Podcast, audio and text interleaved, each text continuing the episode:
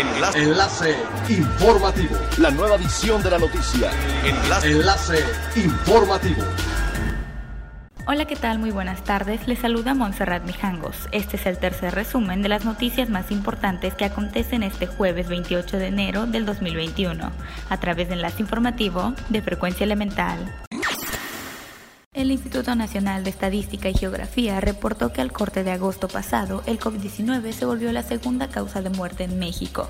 Fallecieron en poco más de seis meses 108.658 personas por esta enfermedad, 68.7% más de las que en ese momento tenía confirmadas la Secretaría de Salud. En la conferencia 185 del informe diario por COVID-19, las autoridades sanitarias informaron que ese 31 de agosto se tenían 64.414 fallecimientos confirmados por la nueva enfermedad.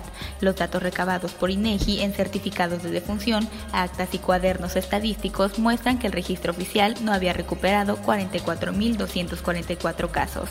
En medio de la segunda ola de contagios por la enfermedad, la Secretaría de Salud detectó hasta el martes por la tarde 152.016 fallecimientos por COVID-19.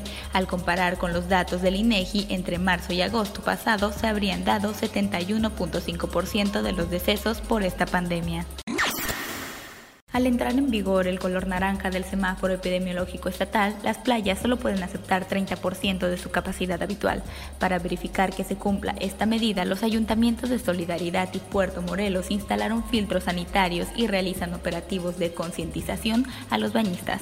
Estos filtros tienen como objetivo principal llevar el control de las personas, cuidando que no se rebase el porcentaje de aforo y de la misma forma informar a los visitantes de mantener en todo momento la sana distancia y el uso obligatorio del cubrebocas y el gel antibacterial. La Secretaría de Cultura del Gobierno de México, a través del Instituto Nacional de Antropología e Historia, informó que en atención a las disposiciones preventivas implementadas por el cambio del semáforo de riesgo epidemiológico, a partir del 26 de enero se modifican los horarios de acceso a las zonas arqueológicas de Tulum y Cobá.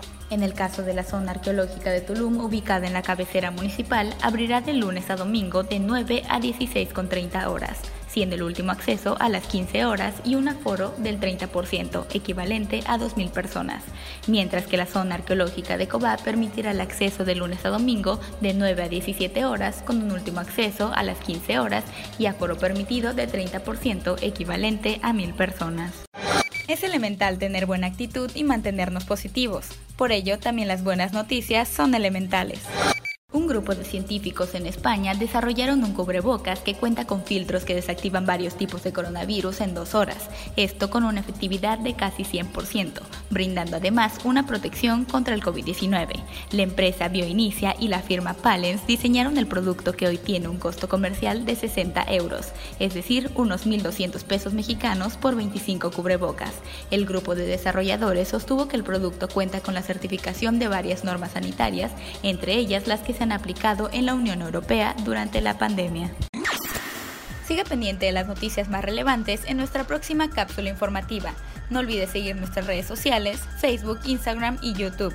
Estamos como Frecuencia Elemental, en Twitter arroba frecuencia-e y nuestra página web www.frecuenciaelemental.com. Se despide Montserrat Mijangos y no olvide que es elemental estar bien informado. Enlace. Enlace informativo. La nueva edición de la noticia.